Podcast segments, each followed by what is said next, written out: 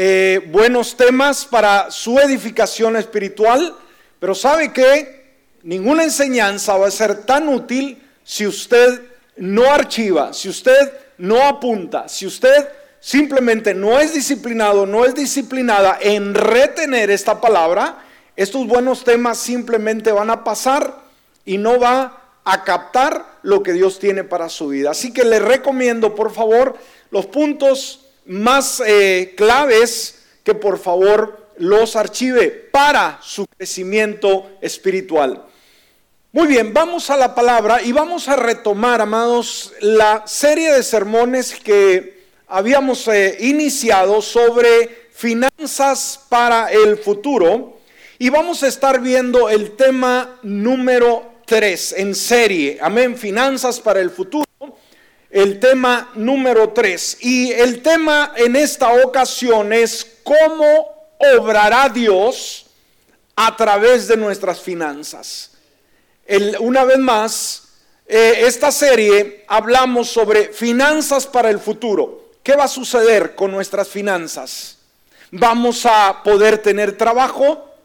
Eh, ¿Cómo va a ser nuestra solvencia económica el año que viene y los años venideros? Bueno, todo esto nos intriga y cuando pensamos, cuando nos enfocamos en el futuro, obviamente ah, esto genera ansiedad incertidumbre y preocupación de ver cómo vamos a cuidar de nosotros y cuidar de aquellos que están bajo nuestra, nuestro cuidado, nuestra dirección. Y quisiera que abriéramos con un versículo que nos da confianza. ¿Sabe? Con Dios usted no pierde, con Dios usted gana. ¿Me escuchó? Una vez más, hermanos, con Dios no la llevamos a perder, con Dios la llevamos a ganar. ¿Ok? Y hay un versículo en Isaías 54, ah, bueno, dos versículos, el versículo 2 y el versículo 3. Y mire lo que nos dice Dios a usted, a mí, el día de hoy, con relación a el futuro financiero. ¿Qué es lo que Dios nos dice? ¿Podemos depositar nuestra confianza en Dios? Mire la palabra. ¿Qué nos dice Dios? Agranda tu casa. ¿Qué nos está diciendo el Señor, hermanos? ¿Reduce tu casita? No, no, no, no. Agranda tu casa. Construye una ampliación. O sea, amplía tu casa. Extiende tu hogar y no repares en gastos. Wow, o sea, no te preocupes por el costo, pues pronto estarás llena a rebosar, tus descendientes ocuparán otras naciones y repoblarán las ciudades en ruinas. ¿Cuántos dicen amén a esta palabra? Amén, ¿qué nos dice Dios? Vamos a ampliar nuestra habitación, vamos a, ampliar nuestra zona en la cual nos movemos, ¿sí? Y obviamente de esto cuando hablamos del área financiera. Ahora, como creyentes, dijimos una vez más, cuando nos enfocamos hacia el futuro, ¿qué nos depara el futuro? Bueno, como creyentes debemos de confiar en Dios, en lo que Él nos dijo, por ejemplo, en Mateo capítulo 28, versículo 20, en su segunda parte. Él dijo, tengan presentes que yo estaré con ustedes todos los días hasta el fin del mundo. Una vez más, ¿cuántos tomamos, esta palabra? Amén. ¿Qué dijo el Señor? ¿Los voy a abandonar en los últimos días? No, no, no, para nada. Dice, tengan presente que yo estaré con ustedes todos los días hasta el fin del mundo. Así que rápidamente vamos a ver cómo obrará Dios a través de nuestras finanzas. ¿Cómo Dios va a suplir nuestras necesidades? ¿Qué hará Dios? ¿Qué medios usará? Bueno, de eso queremos hablar. Si está apuntando, por favor, en primer lugar, ¿cómo obrará Dios a través de nuestras finanzas? Es al trabajar diligentemente. Uno de los puntos que debemos de saber que para poder generar finanzas en nuestra vida, el trabajo es de suma importancia. no podemos ser negligentes en el trabajo y querer acumular riquezas o buenas finanzas. Nos damos cuenta que en el futuro algo que debemos de tener muy presente es el trabajar diligentemente. Dijimos, ¿cuál es la forma de generar dinero? Obviamente, trabajando. Ahora, el trabajo es importante. ¿Por qué? Porque proporciona ingresos, proporciona eh, divisas, eh, proporciona los medios para suplir nuestras necesidades. Amén.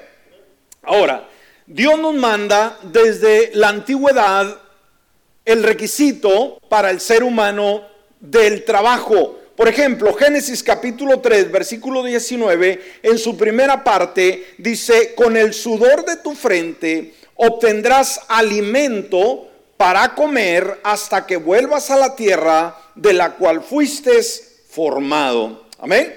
Entonces aquí nos dice, con el sudor de tu frente, que obtendrás el alimento. O sea, quiere decir que sí, ¿verdad? Que hay que sudar, que ah, tenemos que esforzarnos, nos va a costar sucesivamente. Ahora, en tercer lugar, el trabajo, escúcheme, es una parte esencial de nuestra humanidad. ¿Qué dijimos? El trabajo es una parte esencial de nuestra humanidad. No podemos nosotros desconectar trabajo con humanidad. ¿Qué significa? La forma en la cual Dios nos creó, el propósito de la misma manera para cual lo hizo. Sabe que cuando fuimos creados, Dios nos creó a su imagen y semejanza. ¿Están conscientes de ello?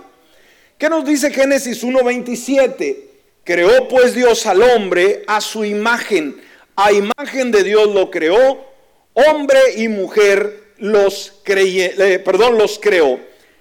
¿Qué significa que fuimos creados a su imagen y semejanza. Bueno, fuimos creados, escúcheme, para reflejar lo de Dios en nosotros.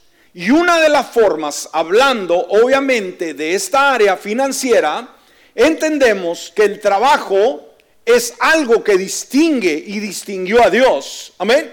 Dios trabajó. ¿De qué forma? Él formó todo lo que vemos y lo que no vemos.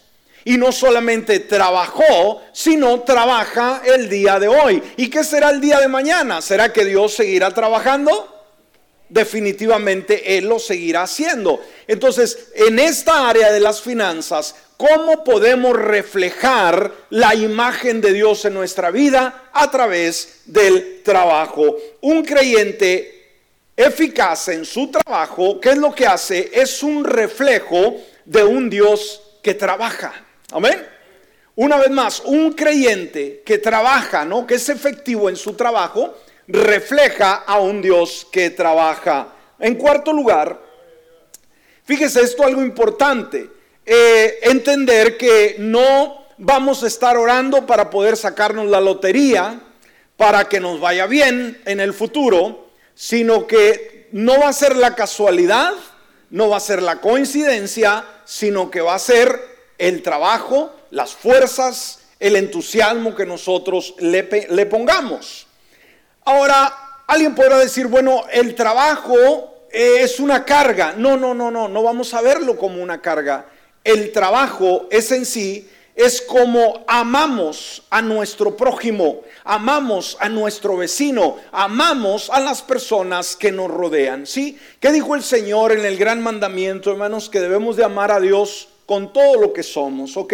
Pero dijo que hay un segundo mandamiento. ¿Y cuál es ese segundo mandamiento? ¿Amar a quién?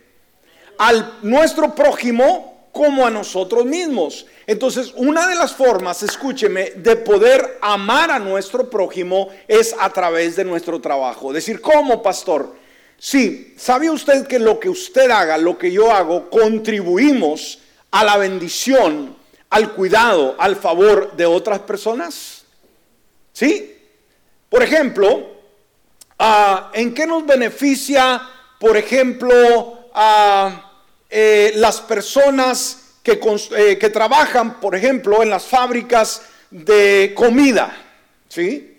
O las personas que trabajan en los ah, almacenes de comida. Usted va a Walmart, va a HB Y usted nomás llega, ya sabe en qué sección está la comida, en cada sección está la leche, en qué sección eh, está la fruta. Y usted llega y usted encuentra todo organizado. Nomás llega, toma, lo echa a su carrito y sale. ¿Me explico? Pero sabe que en la noche quizás alguien trabajó cuando usted dormía poniendo todo en su lugar.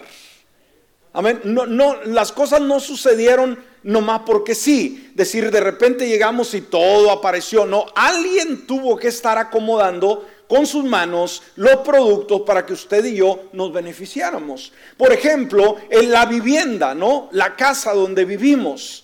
Eh, la casa surgió por casualidad. No, hubieron manos, sí, que sudaron, que, que sangraron, que clavaron madera, eh, clavos, eh, pusieron techo, eh, pusieron chirro, pusieron pintura. Gracias a ello, usted y yo tenemos un hogar donde podemos descansar. ¿Me explico? Por ejemplo, ¿cuántos agradecemos a los cocineros, las cocineras, los, las personas que atienden en un restaurante, verdad?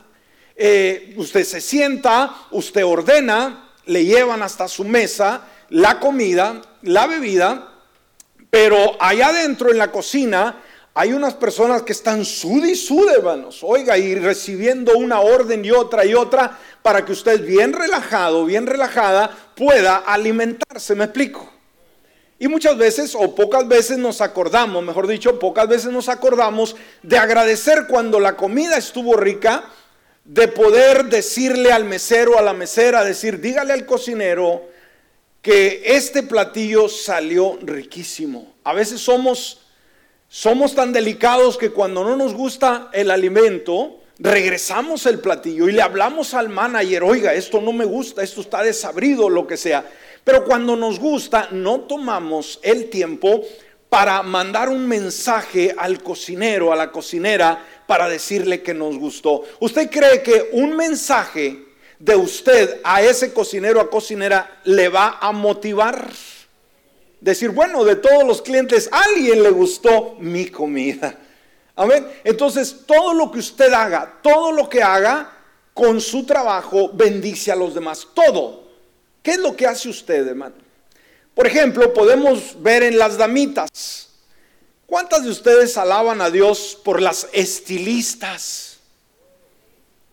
Nadie no cree que se iban a emocionar más. ¿Por qué? Porque hacen milagros. Amén.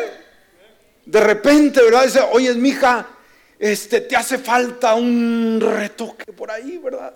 Vaya, mija, aquí tienes su dinerito. ¿Qué vio en mí? Le dirá eh, la esposa, ¿verdad? Oiga, y van y le hacen, oiga, un corte de pelo, le ponen un color impresionante, unas uñas y, la pintan y, wow, parece una princesa, ¿no? Que llegó, se fue una toda descuidada, ¿no? Toda despeinada y llega una princesa. Wow. ¿Me explico? Las manos de alguien, ¿sí? ¿Sí? Ahora, podríamos decir, ¿y qué de la luposición y todo eso? No, no, no, es otra cosa, ¿verdad? Es otra cosa, que les quitan, les ponen, bueno, es otra cosa. Pero alguien puede decir benditas manos, ¿verdad?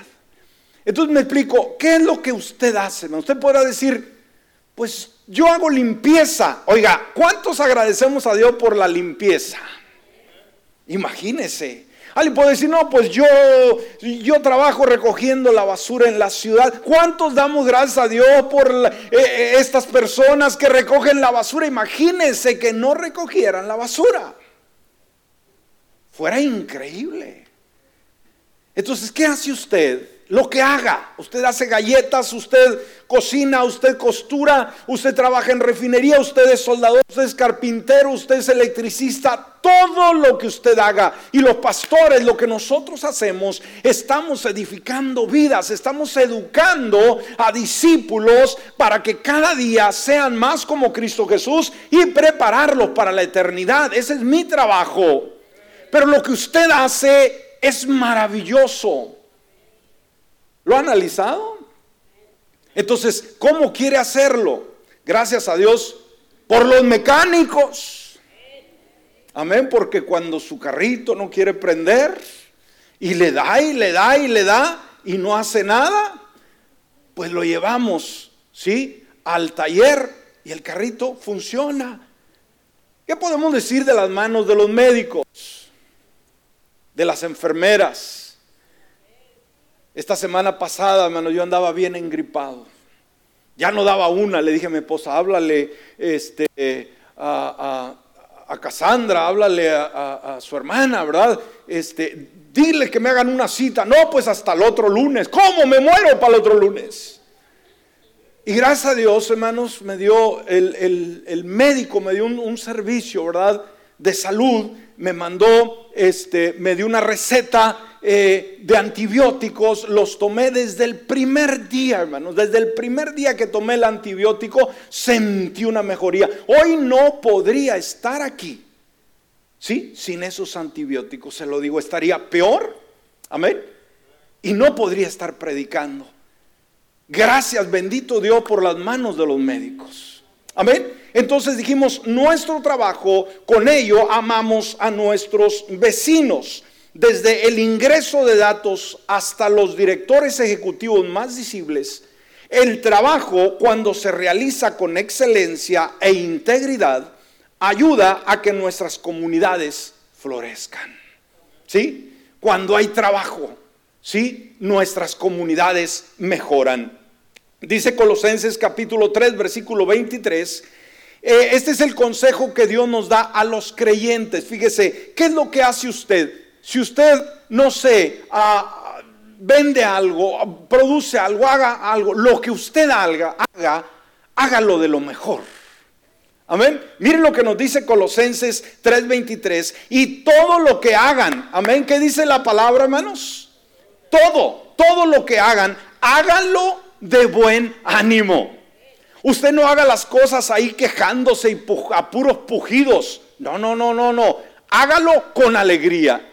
¿Sí? Si es carpintero, si es soldador, si es ah, albañil, ah, si es cocinero, si es lo que usted sea, hágalo, dice la palabra, de buen ánimo.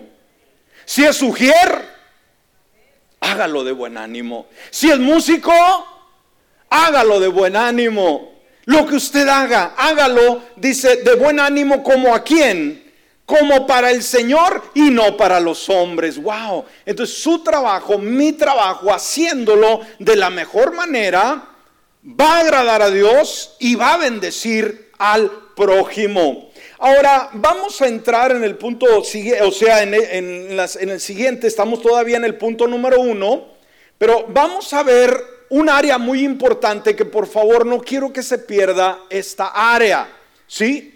Ah, muchas veces tenemos conceptos errados y cuando hablamos de las finanzas hoy o el día de mañana, hermano, debemos preocuparnos. Debemos, no, no, no debemos de decir, bueno, va a ser opcional. No, debemos preocuparnos de que tengamos las herramientas, ¿sí? Para poder trabajar bien, para poder administrar bien y que sea efectivo porque no hay vuelta atrás. ¿Sí? Esto es muy serio. Entonces yo le pido que por favor ponga atención, si no le puso atención a lo que dijimos, yo le pido que en esta sección lo haga, porque va a despejar su mente y va a entender el propósito de Dios para con usted en sus finanzas. ¿Ok? ¿Estamos? Muy bien.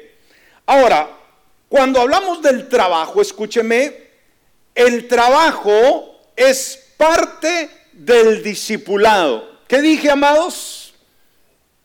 No, el trabajo es parte de nuestro discipulado. ¿Ok? Mucha atención a esto. Ahora, déjeme hacerle algunas preguntas y aquí vamos a ponerlas en la pantalla ¿Qué tan importante cree que es el discipulado? Amén. Es bíblico. Pero el hecho de que sea bíblico no quiere decir que usted le da importancia. ¿Ok?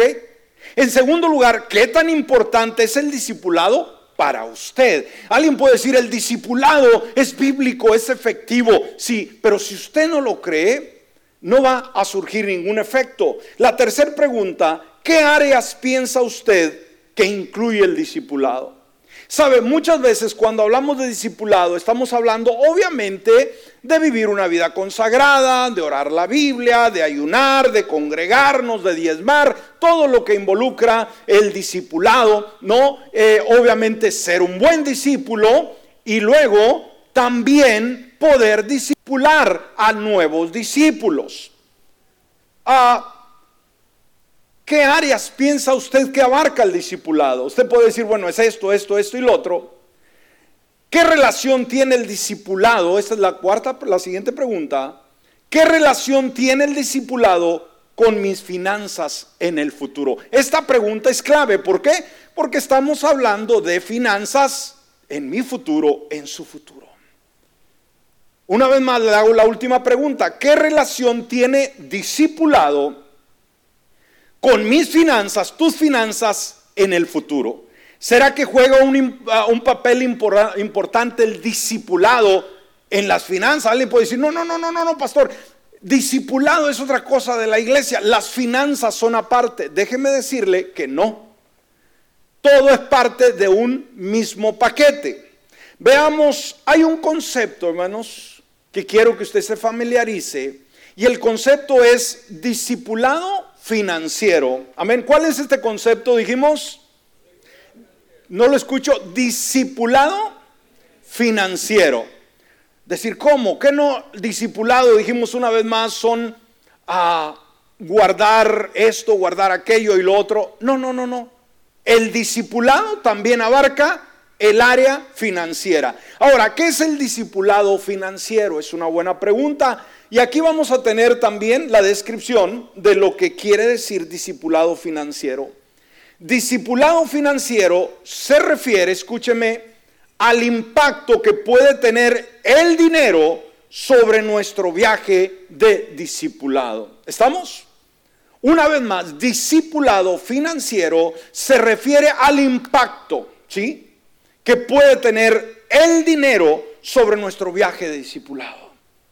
Si nosotros no ponemos cuidado, hermanos, o no hemos puesto cuidado en nuestro discipulado, el área financiera, nos estamos perdiendo mucho. Y el día de mañana, si no cuidamos el discipulado financiero, nos vamos a ver quizás peores que hoy, o quizás no vamos a poder lograr los objetivos eh, que anhelamos. Ahora, un discípulo financiero, ¿quién es o qué hace esto? ¿Qué hace la persona que es discípulo financiero? Bueno, aplica todo lo que la Biblia tiene que decir sobre el dinero y los bienes materiales. ¿Ok? ¿Entendemos? Si ahorita termino este tema, ¿usted aprendió el mensaje? La relación que hay entre discípulo y finanzas. Un discípulo financiero aplica lo que tiene que decir la Biblia sobre cómo hacer dinero, cómo administrar dinero. Amén. Y los bienes materiales. Ahora, ponga mucho cuidado, porque el hecho de que conozcamos la Biblia, el hecho de que nos congreguemos, ¿sí? No quiere decir, hermanos, que es una garantía que estamos prósperos financieramente hablando. Y yo creo que las pruebas lo demuestran a través del tiempo y a través de diferentes personas. No despeguemos esto, por favor. Escúcheme, este concepto, tu relación con el dinero, o sea, la forma en que tú administras, la forma en que tú ves el dinero, la forma en que tú suples tus necesidades, manejas tu dinero, impactará siempre tu relación con Dios. ¿Cuántos queremos una relación óptima con Dios, hermanos? Amén. Ahora, queremos que nuestra relación con Dios sea efectiva, sea dinámica, sea atractiva. Amén. Pero sabe que la relación, la forma en que nosotros movemos el dinero, una vez más, impactará siempre la relación que tenemos con Dios. Una buena administración, hermanos, va a decir mucho de quién es tu Dios. Una mala administración va a decir mucho de quién es Dios para ti. Mucho, demasiado. Por eso esta cosa, hermano, no es un juego, no es una broma.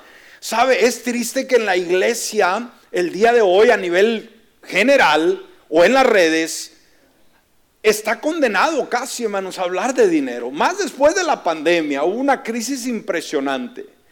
Y la iglesia se resiste a hablar de dinero. Ya quieren mi dinero. ¿Y qué, qué hacen con mi dinero? Ese no es el asunto. Cuando usted escucha de finanzas, no diga, ya me van a trasquilar. No, no. Al contrario, ya me van a dar las herramientas para que yo prospere financieramente hablando. ¿Ok? ¿Sí? Entonces veamos, dijimos, hay gente que se incomoda. Aquí hemos tenido gente que se ha ido de la iglesia, hermanos, cuando hemos tocado los temas financieros, abandonaron la iglesia. Usted habla en las redes sociales de finanzas, hermano, lo crucifica no solamente el mundo secular, sino el mundo de la iglesia. Digo, ¿qué está pasando? Ya es como eh, hablar de dinero, eh, ya, ya, es como un tabú de decir, no se hable de dinero lastima los sentimientos, hiere las personas. Oiga, qué miseria del diablo. Necesitamos mejorar financieramente y la forma de poder hacerlo es hablando de ello. ¿Estamos? Ahora, la manera como usamos nuestro dinero, ¿cómo se administra usted? ¿Qué tan bueno es con su cheque? ¿Qué tan bueno es con sus finanzas? Ojo, una vez más, hermanos, ser creyente no es garantía de que esté prosperado. Pero si no está prosperado, quiere decir que usted, sí, no le hace que se incomode, no ha estado aplicando disciplinas, principios bíblicos para un cambio. Ok, la manera como usamos nuestro dinero es un indicador externo de una condición espiritual interna. Ni un amén. Una vez más, la manera en que usamos nuestro dinero, ¿es buen administrador es un derrochador? Bueno, ese es un indicador, indicador externo de una condición espiritual interna. Decir, ¿por qué no tengo nada? ¿Por qué no me alcanza? ¿Por qué no levanto cabeza, como se dice? Bueno, ese es un indicador, escúcheme, espiritual de que algo no está bien en su vida. Y discúlpeme, pero es mejor que se ofenda y haga algo y no se pase toda la vida siempre mendigando y no teniendo nada. ¿Me explico? No le hace que se enoje conmigo. Se la paso que se enoje conmigo hoy, pero que el día de mañana empiece a poner sus finanzas en orden, en orden y que el día de mañana diga, tenía razón ese tipo, aunque me molestó, tenía razón. Y no dejar sobarle su lomo y que se vaya usted toda la vida, hermanos, arruinado, amolado, para nada. Miren lo que dice Mateo 6:21. Porque donde esté tu tesoro, o sea, donde tú fijes tus finanzas, cómo las veas, cómo las administres, ahí estará tu corazón. Sí. Mucho cuidado con ello. Ahora, veamos, cuando hablamos de discipulado, no podemos olvidar la gran comisión que nos dio el Señor en Mateo 28, 19, en su primera parte, donde dice, por tanto, vayan y hagan discípulos a todas las naciones. ¿Cuál fue el reto de Jesús? Y sigue siendo hasta el día de hoy, hermanos. Ir y hacer discípulos. ¿Qué es lo que le preocupa al, le preocupa al Señor? ¿Qué marca de ropa tenemos? ¿Qué marca de carro tenemos? ¿De qué casa tenemos? Eso es lo que le preocupa al Señor el día de hoy, de que tú estés bien, de que tengas todas tus necesidades eh, suplidas. ¿Ese es el mayor interés de Dios? ¿Qué es el mayor interés de Dios, hermano? que hagamos discípulos, ¿ok? Pero nos hemos olvidado. Nos hemos olvidado. Entonces vaya y haga discípulos a todas las naciones. Versículo 20 en su primera parte. ¿Cuál es el reto, hermanos? ¿No más hacer discípulos? No. Enseñándoles que guarden qué cosa? Todas las cosas que les he mandado. Entonces cuando hablamos de discipulado financiero, un discípulo financiero aplica una vez más lo que tiene que decir la, Biblia sobre el cómo administrar el dinero y los bienes materiales. Ahora, una vez más, no se distraiga. Ok, Jesús dijo, hermanos, que simplemente enseñáramos a los discípulos a qué? Que guarden todas las cosas que les he mandado. Entonces, una vez más, sí, hay que orar, hay que ayunar, hay que leer la Biblia, hay que consagrarnos, hay que apartarnos de lo malo, hay que venir a la iglesia, hay que diezmar. Eso es lo que pensamos que es todo. Una vez más, ¿qué importancia le da Dios al dinero en la Biblia? ¿Cuáles son esas cosas que dijo el Señor que deberíamos nosotros enseñarle a los discípulos nuevos que guarden? Sí, una vez más, salvación, vida eterna, sucesivamente. Pero, ¿qué del dinero? Ponga mucha atención a esto. ¿Qué tan importante fue para Dios el dinero? Bueno, por ejemplo, Dios habla del dinero unos 2.400 veces en la Biblia, unas 2.400 veces habla sobre el dinero, más del doble de las veces que habla de fe y del amor juntos. Jesús habló mucho del tema de la misma manera. El 15% de lo que dijo, incluyendo más del 40% de sus parábolas, se refirió al dinero y a las posesiones. Después del reino de Dios, hermanos, el tema primordial en los evangelios fue el dinero. Entonces, si hay un problema financiero dentro de la iglesia, dentro de usted, ¿qué ha fallado? No hemos enseñado y no hemos aprendido lo que Jesús nos habló con relación al discipulado. Ahora vamos a ver, un discipulado financiero busca tres resultados. Rápidamente, porque el tiempo se nos va. En primer lugar, ¿qué persigue el discipulado bíblico, hermanos? Conocer a Cristo con una mayor intimidad. O sea, el discipulado, lo primero, lo primero es conocer a Jesucristo de una forma más clara, ver lo sobrenatural de Dios en nuestra vida. Segundo, ponga atención a esto. Segundo, ser libre para servir. Este es el segundo propósito del discipulado. Ser libre para servir. El Señor nos hace libre de nuestras ataduras, de nuestras cadenas. ¿Para qué nos hace libres? Dijimos para servir. Y sabe, nos hace libres de qué? De las deudas, sí, con el pecado, pero también de las deudas financieras, de la preocupación, de la falta de, entusiasmo por la vida, de, los problemas financieros. Hermano, un, un discípulo, escúcheme, que tiene malas finanzas, que siempre anda batallando, que nunca le alcanza, que le debe a medio mundo, que siempre anda, hermano, con la colcha en rastra, no va a poder ser un buen discípulo. ¿Por qué? Porque no ha sido liberado de la deuda, de la preocupación y no va a poder ministrar, no va a poder llevar otros discípulos a un crecimiento porque no ha sido libre. Y en tercer lugar, y esto muchas veces eh, lo ignoramos, ponemos poco cuidado en el tercer, la tercera función es contribuir a sostener la gran comisión. ¿Me escuchó?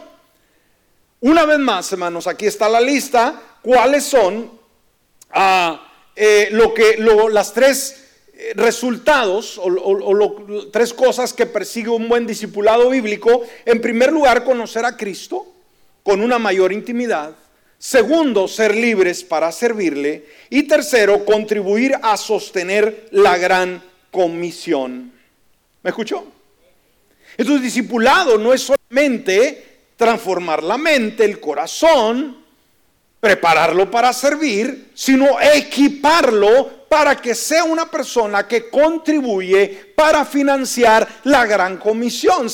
Jesús dijo, vayan y hagan discípulos Ahora, ¿usted cree que Jesús sabía lo que estaba diciendo? Obviamente, ir y hacer discípulos va a costar dinero.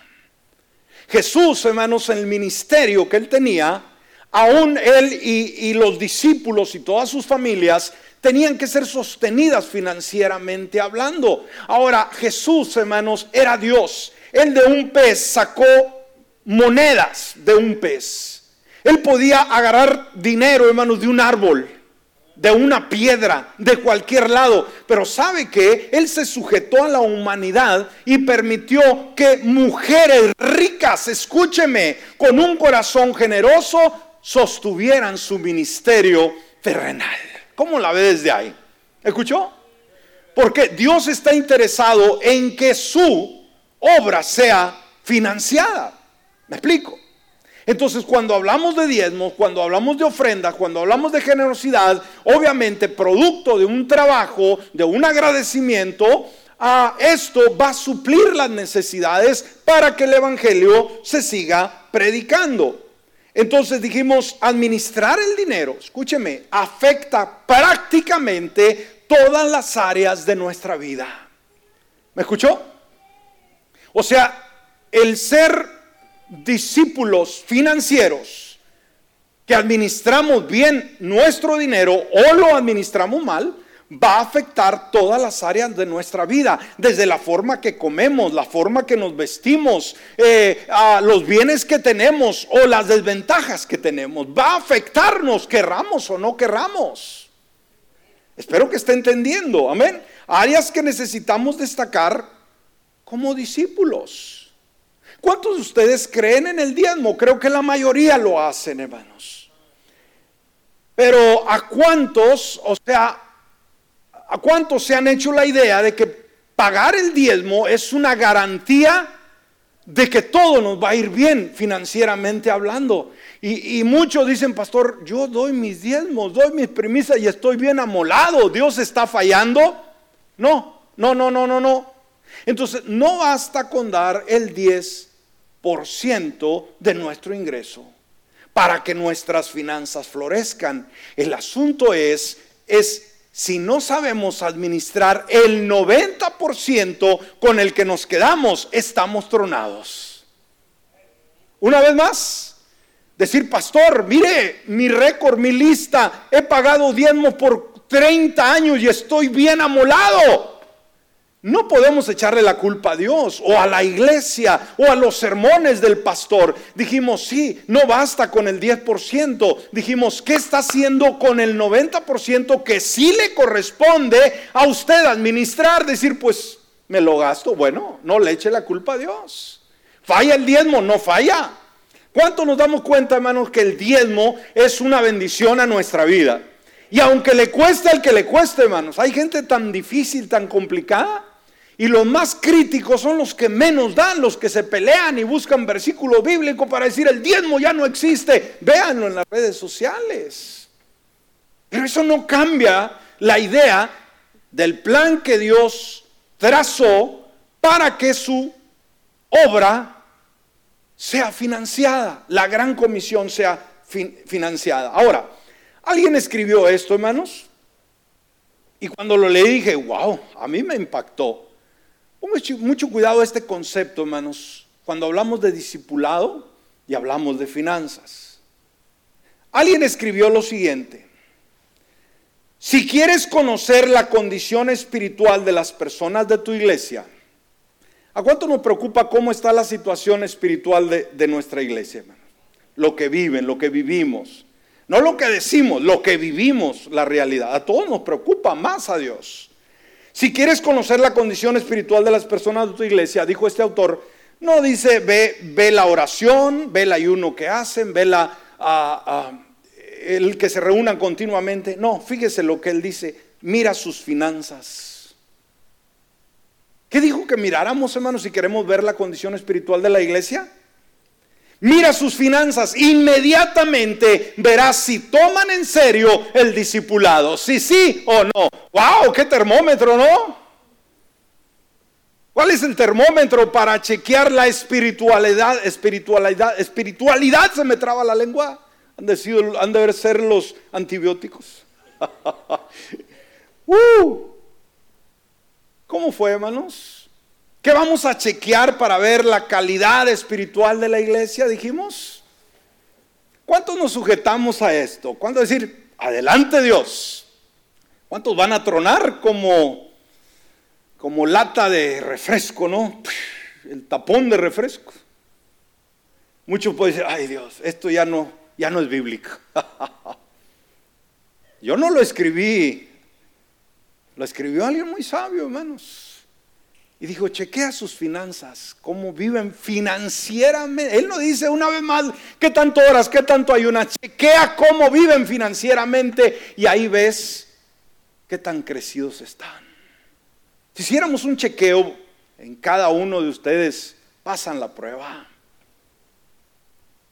Uno nada más, los demás todos tronados. Esto debe ponernos a pensar, hermanos. Amén. Ahora,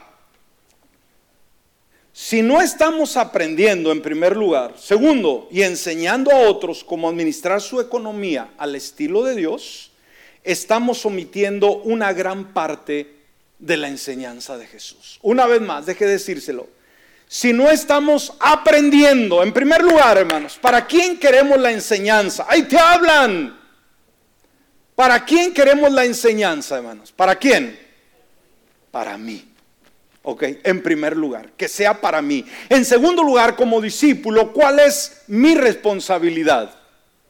Enseñarla a los nuevos discípulos. Si no estamos aprendiendo y enseñando a otros cómo administrar su economía al estilo de Dios, estamos omitiendo una gran parte de su enseñanza. Escúcheme, no podemos enseñar lo que no hemos aplicado. ¿Me escuchó? Imagínese que usted está discipulando a una persona nueva.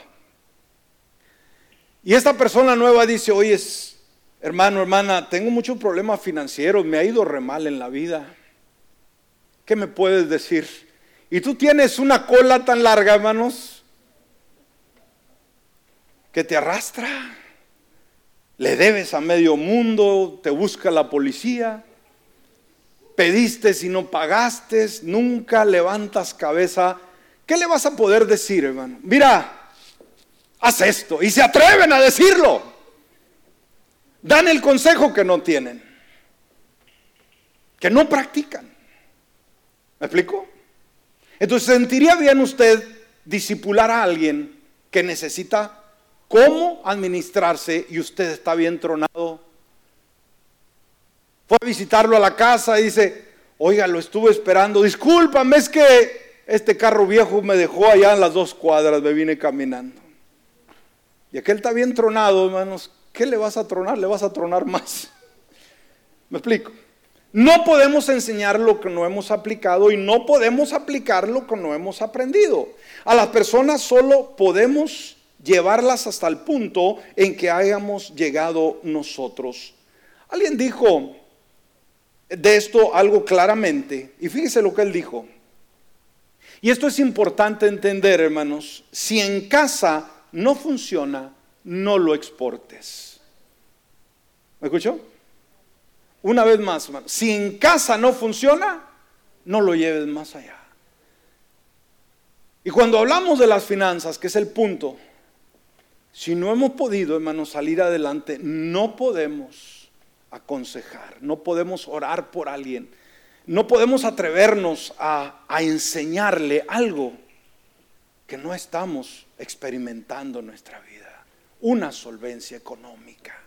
¿Sí? Si vamos a disipular bien, debemos disipular a nuestra gente en la forma en que hacen su trabajo. El buen discipulado incluye enseñarles a ser buenos trabajadores, a que a través del trabajo generen los medios para sostener la familia. Y así convertirnos en primer lugar en buenos discípulos. Y dijimos, wow, esta área del discípulo financiero no me había puesto a pensar. Jesús dijo, hermanos, que le enseñáramos a la gente lo que Él enseñó, la prioridad. Y dijimos, ¿A qué le dio tanta importancia Jesús en la Biblia? Al dinero. Y como discípulos quizás no tenemos la buena economía, ¿cómo podemos bendecir a los demás? Póngase de pie. ¿Entendimos esto? Alguien podrá decir, pero mis diezmos, mis primicias, ¿qué se le está haciendo? ¿Sabe usted que cada iglesia, hermanos, que existe, que, que nace, que se levanta, necesita ser financiada? Necesita pagarse.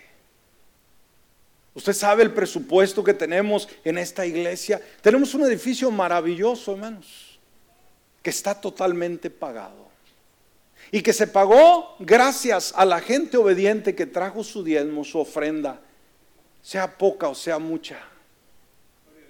A través de los años casi llegamos a pagar medio millón de dólares y nadie nos dio absolutamente nada. Todo de gente leal que con poco o mucho se logró pagar. ¿Sabe usted que las iglesias que comienzan andan batallando para poder adquirir un edificio? Y conseguir uno como este, hermanos, ahorita, ahorita, ah, cuesta demasiado. Vea usted las nuevas iglesias. O vea las iglesias que ya están. ¿Qué tipo de edificio tienen? Pero también el presupuesto. Y alguien podrá decir, pastor, pero si no estamos enviando dinero para aquí, para allá, oye, cada iglesia necesita su financiamiento propio. No trabaja por la casualidad. Todo, todo lo que vemos aquí cuesta todo. Todo. Nada nos han regalado. Bueno, este micrófono nos lo regaló, ¿verdad? La familia de nuestro hermano David Sánchez. Lo estamos estrenando hoy. ¿Se oye bien? Gracias. Pero todo, hermanos, cuesta. Él tuvo que pagar por este aparatito. Si usted dice, yo no voy a dar nada, simplemente usted no ha entendido el plan de Dios.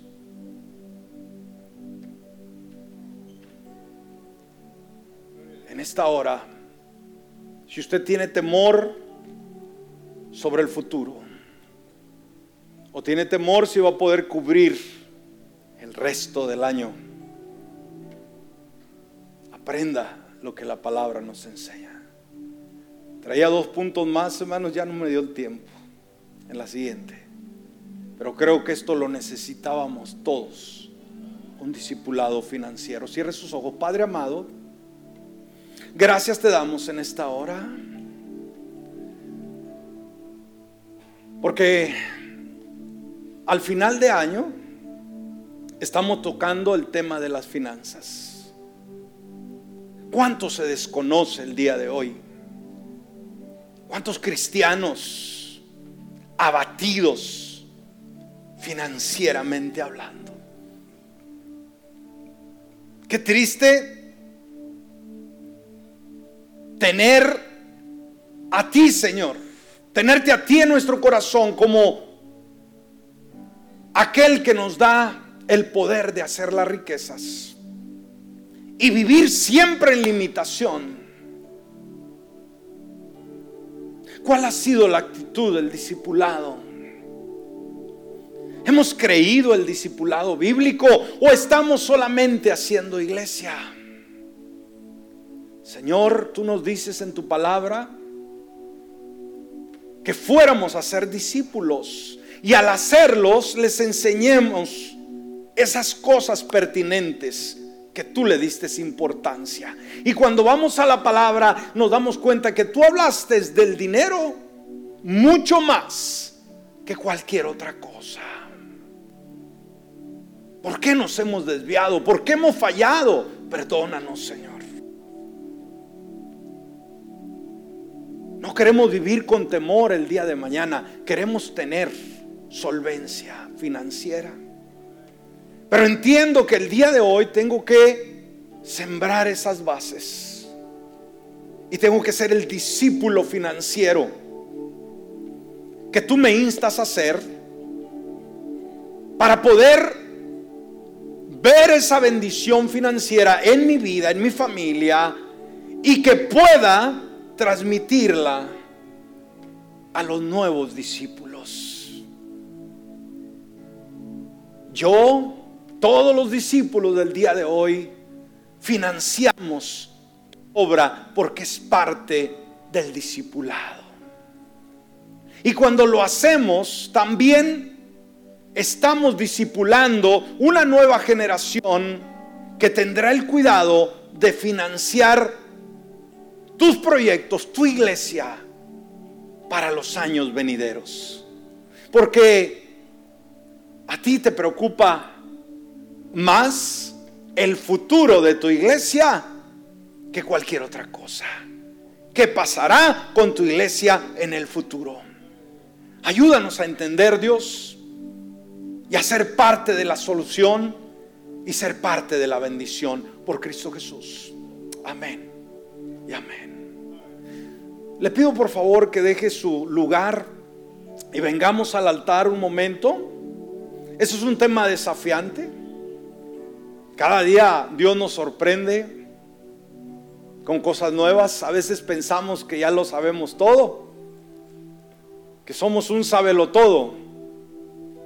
Pero aparece Dios y nos tira una curva como esta. Es decir, wow.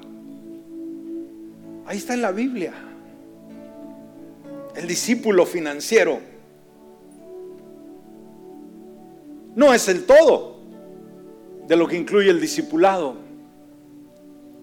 Pero porque estamos hablando de finanzas, es una parte muy importante y sabe, el beneficio es para nosotros. Aquí no es para empobrecerlo a usted, sino para que usted sea empoderado, empoderada y llegue a ser próspero, llegue a ser próspera en su vida que enfrente el futuro con determinación de decir, yo sé que me va a ir bien en los años venideros. No voy a quedar en bancarrota financiera, no voy a quedar eh, rezagado. No, yo sé que me va a ir bien. ¿Por qué? Porque le he confiado a Dios y he aprendido los principios del discípulo financiero. Cierre sus ojos. Padre amado, Gracias por esta palabra. Sin lugar a dudas, Señor, el mañana trae incertidumbre a cada uno. ¿Por qué? Porque no sabemos lo que vendrá. Y cuando hablamos de finanzas nos preocupa, estamos por cerrar un año. Y en pocos días estaremos iniciando uno completamente nuevo. Ahora, este año lo estamos cerrando. Queremos cerrarlo bien. Queremos llegar al 31 con fe, en victoria, con gratitud. Y dándote gracias por las experiencias financieras de este año. Analiza tu vida, mi hermano, mi hermana. ¿Cómo fue este año en tus finanzas? ¿Cómo fue? Ahora, como hayan sido, recuerda esto no ha sido producto de la casualidad, sino que tu administración, tu forma de trabajo, tu forma de administrar tu dinero, fue muy crucial. Lo que nos sucede no es casualidad, simplemente es resultado de lo que hemos determinado. Ahora, ¿cómo será el año 24? ¿Quieres vivir mejor? ¿Quieres una mayor solvencia económica? ¿Que tus hijos, tus hijas estén mejor? tú mismo como persona, ¿sabes? No tanto depende de Dios. Porque Él ya hizo todo lo que tenía que hacer por ti. Ahora nos ha dado los principios en la palabra. Nos ha dado los medios para que lo hagamos. Va a depender de ti, de mí. Si hagamos o nos preocupemos por hacer lo que es pertinente. Y una de las cosas que vimos en esta mañana es de que en el futuro financiero nuestro va a depender la forma en que trabajemos, la forma en que nos esforcemos y saber que el esfuerzo, que el trabajo, que la dedicación no lo vamos a hacer simplemente porque sí. Entender que el trabajo es un medio que Dios estableció para poder traer comida a nuestra casa, cubrir los gastos, la educación, vestir a nuestros hijos, nuestras hijas. Y entender que la forma de poder generar divisas, de poder generar dinero, es a través de un trabajo digno. Ver el trabajo como el medio que Dios ha dejado para que reflejemos a Dios en lo que hacemos, en lo que tú hagas. Porque fuimos creados a la imagen de Dios, somos llamados a reflejar, somos llamados a brillar. Y cuando tú ejerces un trabajo, un oficio, una profesión, lo que tú hagas con tus manos, estás bendiciendo a tu comunidad, estás bendiciendo al prójimo, estás embelleciendo el lugar donde radicas tu trabajo, tu calidad, tu excelencia